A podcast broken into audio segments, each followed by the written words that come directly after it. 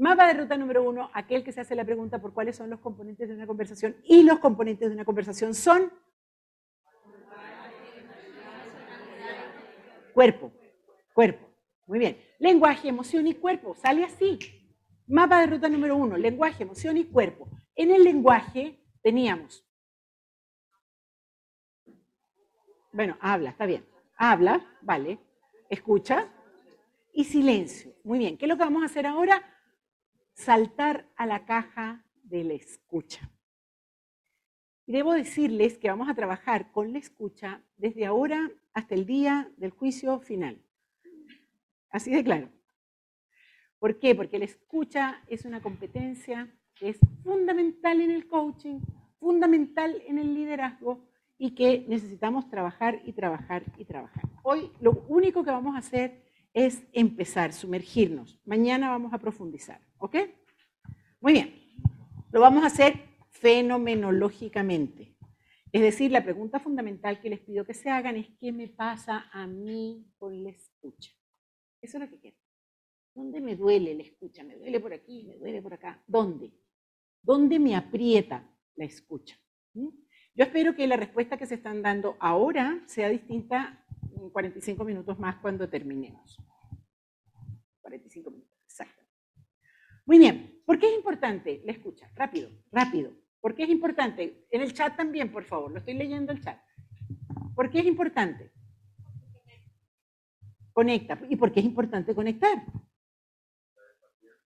Por la empatía. ¿Por qué necesitamos la empatía? ¿Por qué necesitamos la conciencia del otro?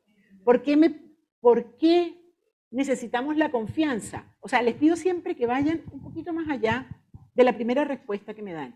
¿Por qué lo necesitamos? Si puedes, eh, el cita, si podemos trabajar con micrófono, por favor. Gracias. Eh, la escucha, eh, cómo yo hago sentir al otro, también habla mucho de mí. Ah, precioso. Ya vamos a dar esa vuelta carnero que te estás dando ahí en esa esquina. Muy bien. Bonito, bonito. Ok. A ver, imagínense por un momento si tu jefe te escuchara. Sería bueno, ¿ah? Sería bueno. ¿Cómo sería el mundo si tu equipo te escuchara? ¿Cómo cambiaría el mundo si tus papás te escucharan o te hubieran escuchado?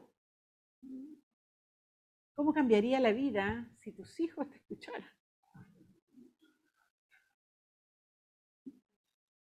Hagan ahora las mismas preguntas pero al revés. ¿Qué pasa si tú escuchas mejor a tu jefe? ¿Qué pasa si tú escuchas mejor a tu equipo? ¿Qué pasa si tú escuchas mejor a tus padres, a tu pareja, a tus hijos? Definitivamente cambiaría el mundo. Cambiaría los sistemas en los que vivimos. Entonces, por favor, estamos empezando a trabajar con la competencia clave en el desempeño de los equipos, clave en el desempeño de las familias, clave en la política de un país, clave en el mundo que estamos viviendo. Ahora, esto lo voy a decir más tardecito, mejor. Recuérdamelo, Miguel. Ok. Cuando me lo recuerdes, se me va a olvidar, se me va a haber olvidado lo que pedía que me recordara, pero no importa. Muy bien. Ok, quiero que se hagan la pregunta para adentro de cómo son escuchando. ¿Sí? Esa es la pregunta que quiero que pongan así como en un círculo y le vayan sacando hijitos.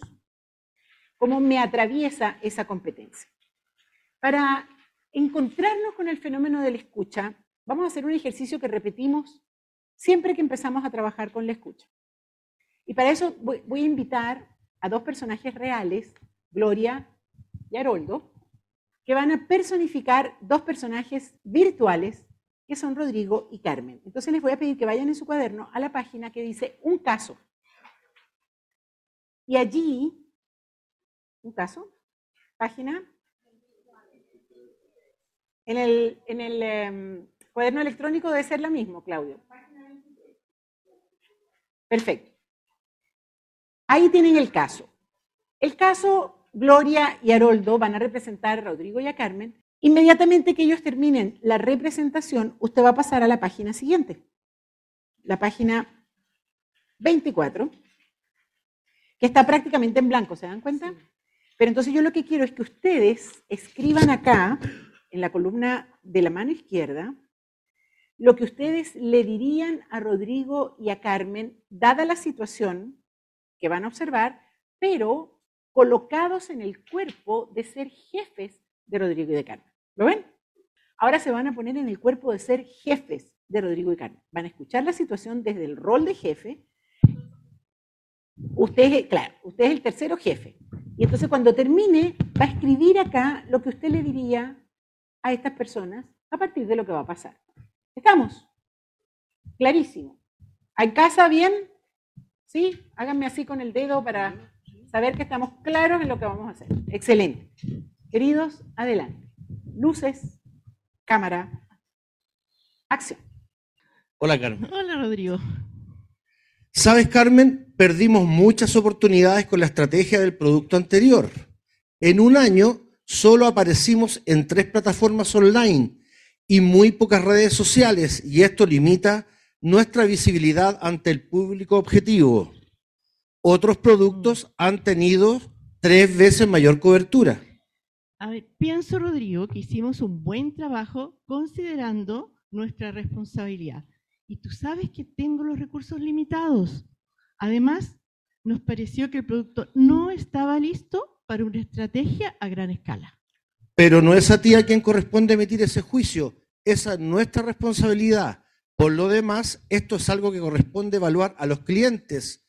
Y de acuerdo con la encuesta, el nivel de satisfacción es muy alto. Bueno, no es lo que yo le escuché decir a Carlos. Él no estaba satisfecho con el producto. Ah, pero eso es diferente a que el producto no estuviera listo. Él lo ve desde una perspectiva distinta, pensando en las características de este nuevo producto. De todas formas, Carmen, lo que me interesa es resolver cómo vamos a encarar esta estrategia. Es importante que veamos qué pasó para que aprendamos y podamos hacerlo mejor. Estoy listo para ayudarte en todo lo que pueda. Bien, pero no puedo hacer nada si no tengo el documento con el perfil del producto. Pero si te lo envié hace dos semanas. No lo tengo. ¿Estás seguro que me lo enviaste? Bueno, si lo encuentro, le echaré una mirada y luego conversamos. Adiós. Ok, muy bien. Entonces ahora, por favor, pasan a la página siguiente y ustedes, que son los jefes de este par de joyas, eh, por favor, escriben lo que le dirían a Rodrigo y a Carmen a partir de la situación. Vamos. Regresan a la página anterior, suficiente. Ya les dije, esto es insumo para trabajar mañana, no lo vamos a trabajar ahora, ¿ok? Pero en este momento sí quiero trabajar con ustedes, eh, ojalá con micrófono, si no me toca a mí repetir todo lo que digan. Eh, y por allá en el chat, por favor. La pregunta es, ¿qué pasó? ¿Qué pasó entre Rodrigo y Carmen? Desinformación, mala comunicación. poca claridad en las expectativas. ¿Y eso es responsabilidad de quién, Elisa? Espera, no, ya esto está demasiado bueno. Un micrófono. No, te digo de los dos, porque Rodrigo, como jefe de, debería ser súper claro en lo que realmente espera, okay. chequeando el entendimiento de Carmen, por lo tanto esa es la parte de su responsabilidad, y por el otro lado es lo mismo, Carmen entender que entendió correctamente cuáles eran las expectativas de su jefe. ¿Y por qué les está pasando esto, Elizabeth? ¿Por qué les pasa esto? Yo creo que falta de comunicación y de claridad. ¿Y de quién es la responsabilidad? O sea, si yo soy el jefe de los dos, puta, para mí es Rodrigo. Rodrigo. Sí. Ya. Ok, bien, bien, bien. o sea, bien, bien, bien, bien. Déjenme ver allí en el chat un poquito. Al, falta de escucha activa de parte de los dos. Ya. Eh, muchas responsabilidades del jefe porque se ve que no hay una metodología de trabajo. Ok, entonces es tu responsabilidad. Es mi responsabilidad y la primera pregunta que yo hubiera hecho es... No, no, no, no, no. usted no me diga lo que lo hubiera dicho como jefe, no, eso es mañana. Hoy no. Ah, Hoy solamente... Ok, no, yo creo que mi responsabilidad era revisar la comunicación y el proceso de, trabajo. Bien, a ver, em, tú eres el jefe. ¿Por qué pasó esto, Pilar? Eh, yo, si yo soy el jefe, creo que me vería muy mal preguntando qué fue lo que pasó cuando cada uno busca excusas. A mí me tú están buscando excusas, es lo que te escucho. ¿Y, y tú estarías de acuerdo con que dice que la responsabilidad mm, principal la tiene Rodrigo? No, No. ¿Quién la tiene? no. Ambos y sobre todo yo, Muchas gracias, querida. De nada. Voy a pasar el micrófono por aquí. por Bien. supuesto. Gracias, querida. Por acá, al agua, por allá.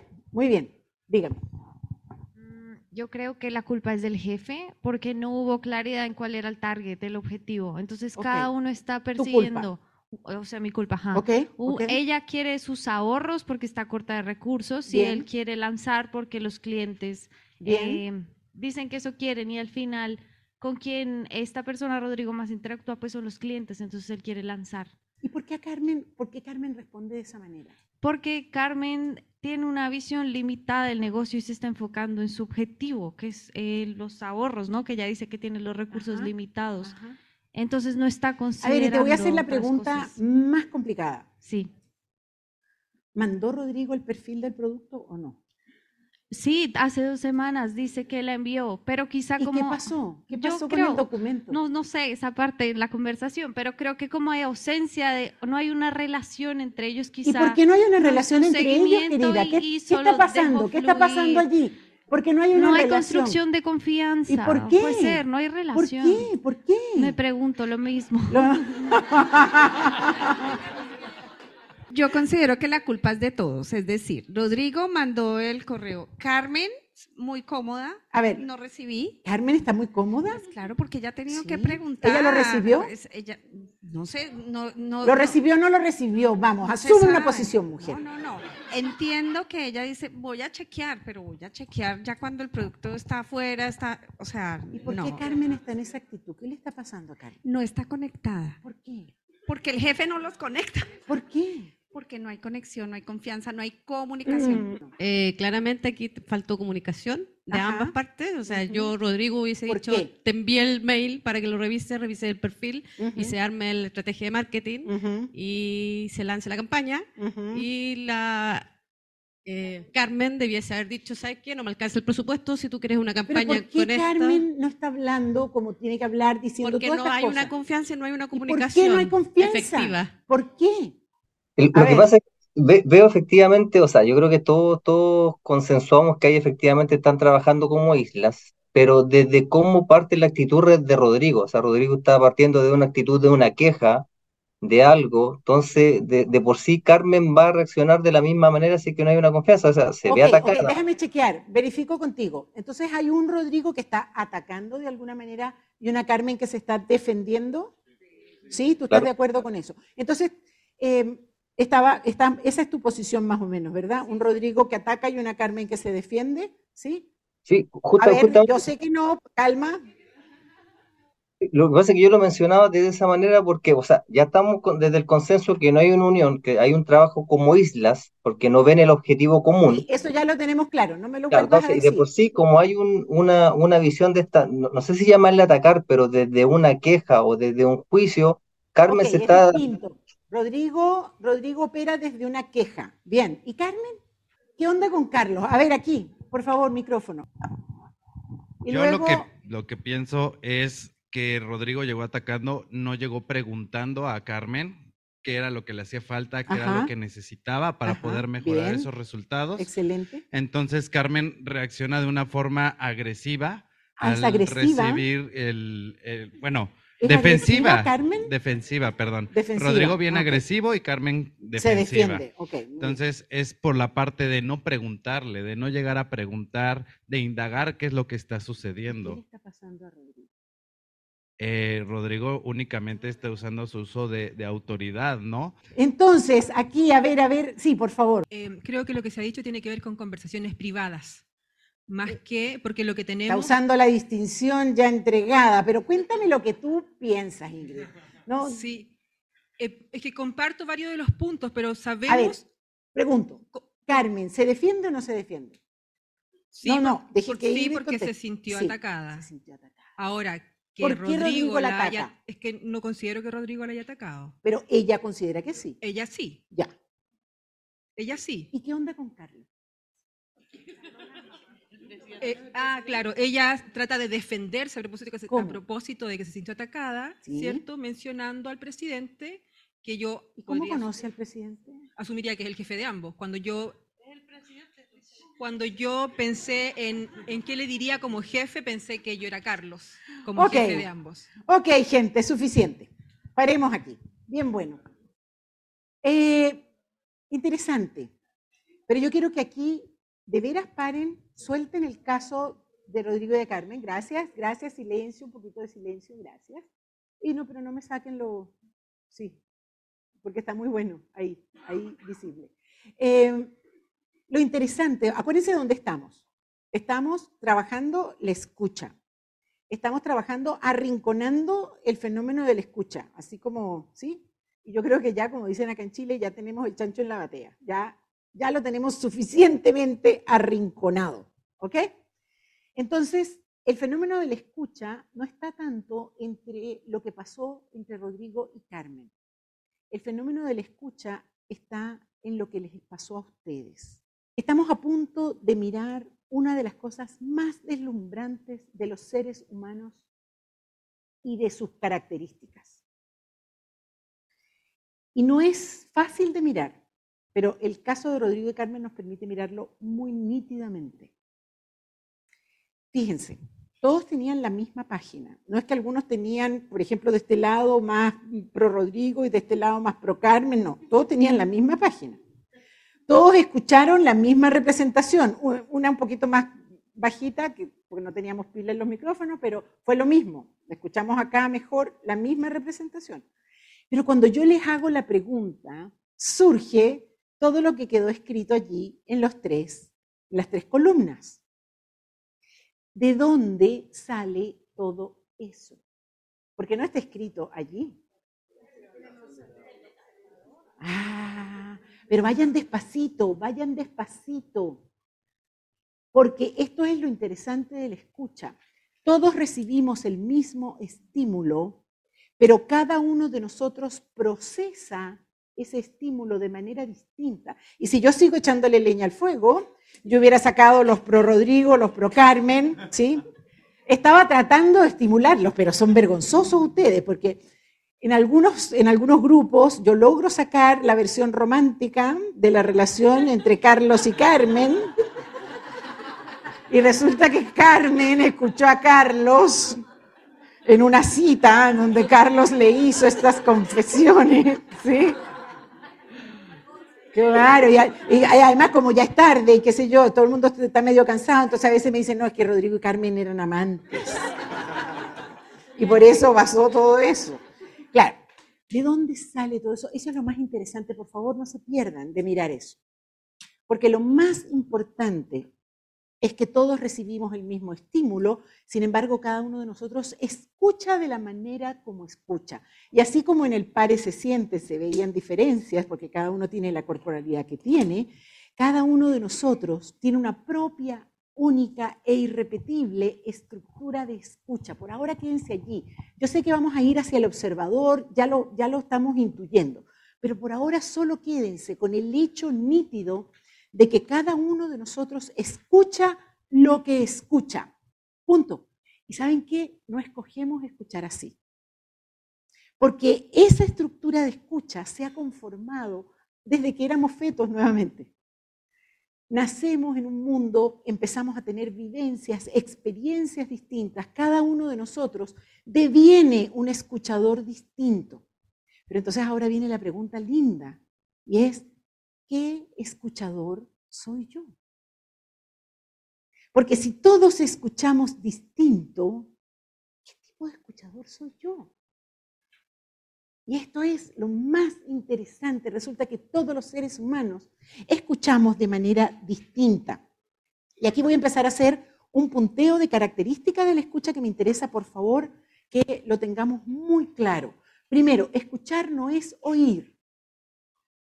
Oír es un acto biológico. Tenemos una estructura, algunos mejores que otras, ¿verdad? Que capta las ondas, las procesa bioquímicamente y en consecuencia oímos. Escuchar es oír más interpretar lo que oigo. Y déjenme ampliar un poquito ese concepto. Decimos que escuchar es percibir más construir una interpretación. Si esto es así, las personas sordas que no tienen la estructura biológica para poder oír, no oyen, pero escuchan. Porque tienen el lenguaje, que es la materia prima con la cual construimos la interpretación. Bien. Segunda cosa, decimos que el escuchar es activo. Ahora, esto es, estoy echándole mucha mugre al siglo XX, pero esto es completamente siglo XX. En el siglo XX se puso de súper mega moda la escucha activa. Bueno, aquí vamos más allá de la escucha activa. Es la escucha ontológica lo que tenemos que aprender. Pero déjenme por ahora quedarme en la escucha activa. Comienzos del siglo XX, inventamos los teléfonos, los televisores, etc. Mañana Rafael les va a contar con más detalle el cuento. Pero entonces creímos que los seres humanos operábamos igual que un telégrafo o igual que un teléfono. Y entonces inventamos el modelo emisor, receptor, mensaje. Cuando se nos hizo muy simple, ¿qué es lo que le inventamos? El feedback, como para darle un poquito de complejidad a la cosa. Pero los seres humanos somos infinitamente más complejos que eso. Entonces, como a mitad del, más o menos en los 60, 70, empezamos a inventar la escucha activa, que era una forma de sacarle a quien escucha el rol de receptor, emisor-receptor. O sea, si usted se queda así quietecito, recibe el mensaje y entonces ya, coronamos. Todo funcionó maravilloso. Pero sabemos que no es así.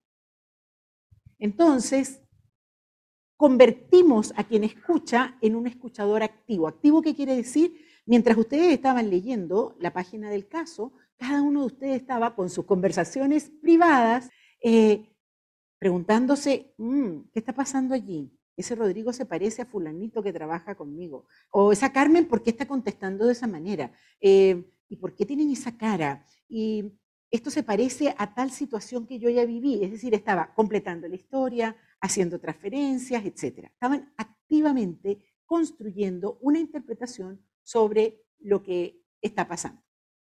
Ok. ¿Qué es lo que más me interesa que se den cuenta en este momento? Es que yo estoy hablando con ustedes y ustedes están escuchando lo que están escuchando. Si yo hago un examen en este momento de lo que cada uno de ustedes está escuchando, la respuesta sería dramáticamente diferente. Entonces hay una brecha entre quien habla y quien escucha. Lo voy a poner más dramático todavía. No es una brecha, es un vacío. Hay un hueco entre quien habla y quien escucha. Y ese, vacío es más grande o más chiquito dependiendo de la relación que tengamos. Entonces tengo una responsabilidad. Tanto si soy quien habla como si soy quien escucha, mi responsabilidad es hacerme cargo del hoyo. Porque hay un hueco, hay una brecha, hay un vacío. Y aquí les voy a preguntar algo. ¿Hace sentido hablar si no estoy siendo escuchada? Repito la pregunta. ¿Hace sentido hablar si no hay escucha del otro lado? Estoy mirando el chat. ¿Hace sentido hablar? Por allá me dicen que no, ¿no? No. ¿Y por qué lo hacemos? Te lo he dicho cien veces. Y el niño dice, no, mamá, 220 para ser exactos y precisos. Mi mamá me decía, te lo voy a decir porque algún día lo vas a entender. ya, pero la resignación total, la pobre. Cuando tengas mi edad vas a entender. Nunca entendí. Ok. Entonces hay esa brecha. Y repito, no hace sentido hablar si no hay escucha del otro lado. Solo la escucha del otro le da valor a mi palabra. ¿Lo repito? Solo la escucha del otro le da valor a lo que digo. Es decir, mi palabra se devalúa si no hay escucha del otro lado. Es bien importante lo que les estoy diciendo. Vi tu mano. En este momento no.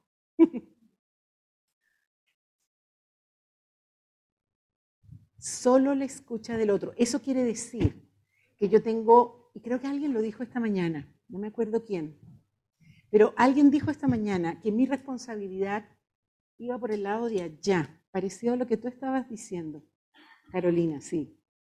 Mi responsabilidad no es solamente hablar bonito y claro. Mi responsabilidad también es hacerme cargo de la escucha del otro.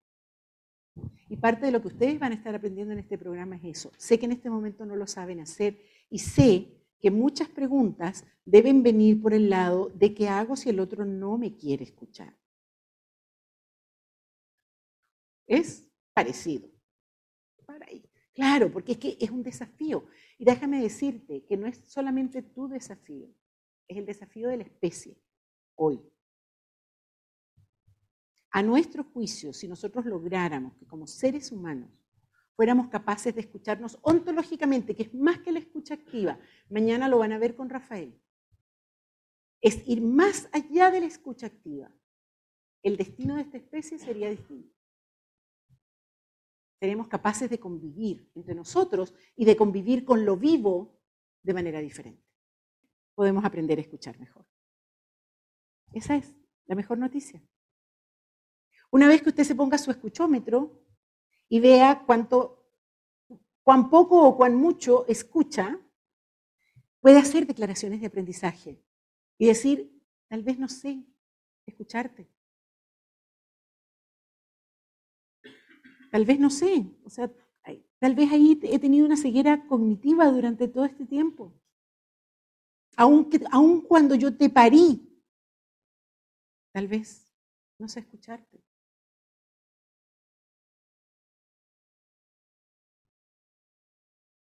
Tal vez ahí está la raíz y la solución de los problemas. Y la bonita, hermosa noticia es que podemos aprender. Y yo les quiero dar un regalo.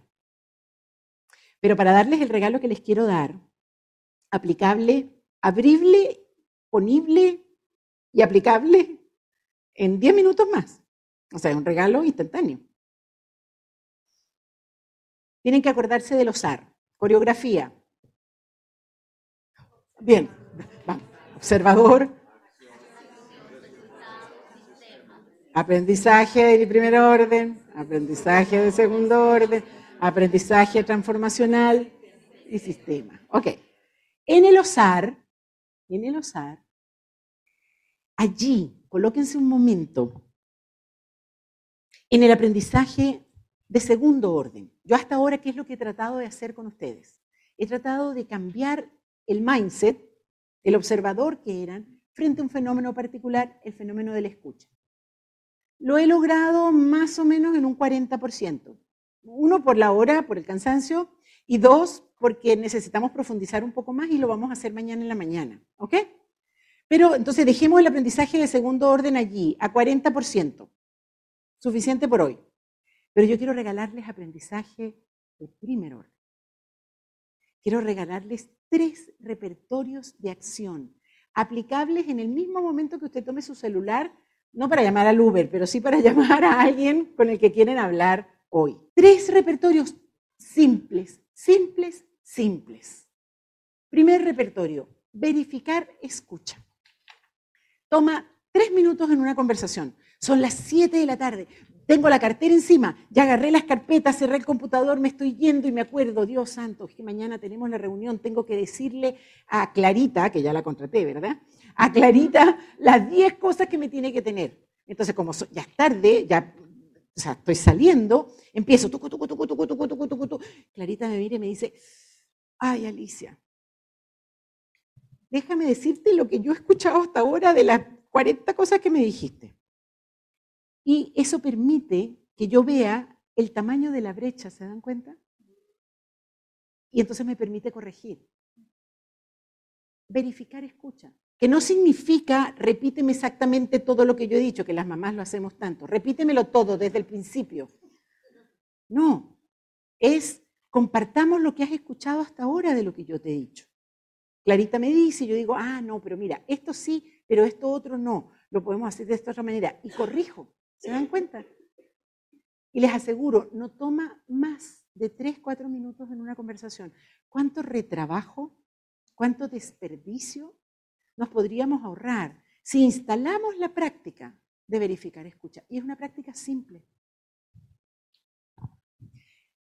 Segundo repertorio, Compartir inquietudes. A ver, tengo que entregarles una comprensión sobre la inquietud. Mañana vamos a profundizar. Pero por ahora quiero que entiendan inquietud como la respuesta que yo puedo dar a la pregunta ¿por qué estoy diciendo lo que estoy diciendo? Cada vez que yo digo algo, hay una inquietud que me lleva a decir eso. La inquietud es como lo que está detrás. Es un paso atrás que doy. Dije tal cosa, la inquietud que me lleva a decir tal cosa es esta. No compartimos inquietudes en la vida en la que estamos llevando. ¿Saben la pregunta clave para poder llegar a la inquietud del otro? ¿Qué te preocupa? ¿Qué te preocupa? ¿Cuándo fue la última vez que le preguntaron a alguien que quieren mucho? ¿Qué te preocupa? Cuando hago esa pregunta y escucho la respuesta, que no son las mismas cosas, ¿sí? Cuando hago esa pregunta y escucho la respuesta, me encuentro con la inquietud del otro. Entonces Clarita me puede decir, Alicia, te escuché todo, ya, ya verificamos, escucha, pero dime qué te preocupa. Yo le digo, ay Clarita, gracias por hacerme esa pregunta. Mira, mañana tenemos esta reunión, es un cliente importante, si nos aceptan esto, tenemos resuelto el 30% por lo menos del presupuesto del año. Ah, ya. Entonces Clarita me entiende lo que le estoy diciendo, me entiende por qué se lo estoy diciendo y por qué se lo estoy diciendo hasta ahora además. La ventaja de compartir inquietudes es que despierto en Clarita su creatividad y me puede decir, tú sabes qué, en vez de hacer esto, ¿por qué no hacemos esto otro? que responde más a la inquietud que me estás diciendo. Si soy yo quien está hablando, también yo puedo revelar mis inquietudes. Yo le puedo decir, mira, Clarita, dame dos minutos para explicarte por qué esto es importante. Yo le muestro la inquietud. Pregunta clave, ¿qué te preocupa? O déjame decirte qué es lo que me preocupa a mí. Tercer repertorio.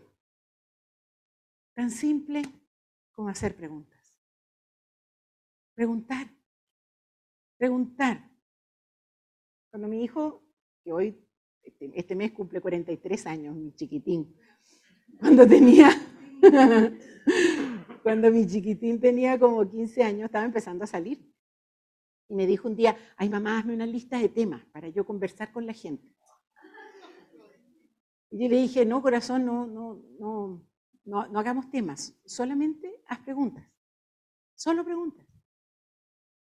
Porque el hacer preguntas genera, es, fértil. Cuando hacemos preguntas, hacemos que la tierra, en la tierra crezcan cosas. Ahora, vuelvo a decir, preguntas que quieran escuchar las respuestas. Mañana con Sandra nos vamos a meter en esto, ¿sí? Porque no es cualquier pregunta.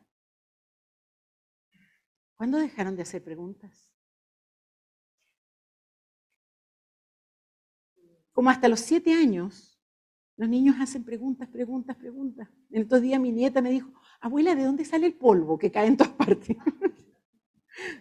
sí, o sea, los niños hacen preguntas, pero llega un momento en que dejamos de hacer preguntas. Es como que escogiéramos un set de respuestas y con esas respuestas vivo el resto de mi vida. Como que ya no me vuelvo a hacer preguntas. A mí, pero ¿cuándo dejamos de hacerle preguntas a las personas que nos importan? Cuando, claro, claro. Y aquí te cuento, eh, perdón, Miguel dijo, cuando nos responden agresivamente. Claro, claro. Pero y ahí entonces bien bueno la pregunta de cómo llegamos a ser tan agresivos unos con otros.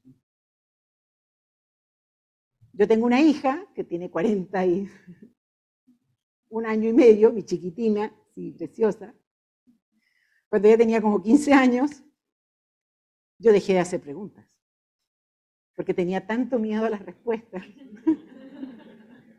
que preferí no preguntar más. Pagué las consecuencias. ¿Cuándo dejamos de hacer preguntas? Yo quiero que se queden con la idea de que las preguntas son como alas, son poderes que nos llevan a mundos entonces, queridos, queridas, hoy, cuando esto termine y empiecen una conversación por celular o presencial, por favor, verifiquen escucha, compartan inquietudes, hagan preguntas. Se van a sorprender de los resultados. Ahora, para hacerlo, tienen que romper hábitos. Porque cuando se encuentren con la persona con la que viven hace mucho tiempo y esa persona les diga lo mismo que les dice todos los días, entonces, lo que, ¿qué, qué se va a disparar? El hábito. ¿Verdad? Y van a empezar a cruzar los brazos como los cruzan todo el tiempo. Entonces tienen que lograr cruzar los brazos al revés, hacer algo distinto al hábito. Se pueden ir en el taxi o en el Uber ahora ensayando. A ver, le voy a preguntar esto, le voy a preguntar aquello. De manera de que la habitualidad no se los coma. Señores, señoras, queridos en casa, les quiero agradecer el día. La verdad es que, bueno, siempre el día uno tiene sus tremendos desafíos, así es que yo les doy las gracias.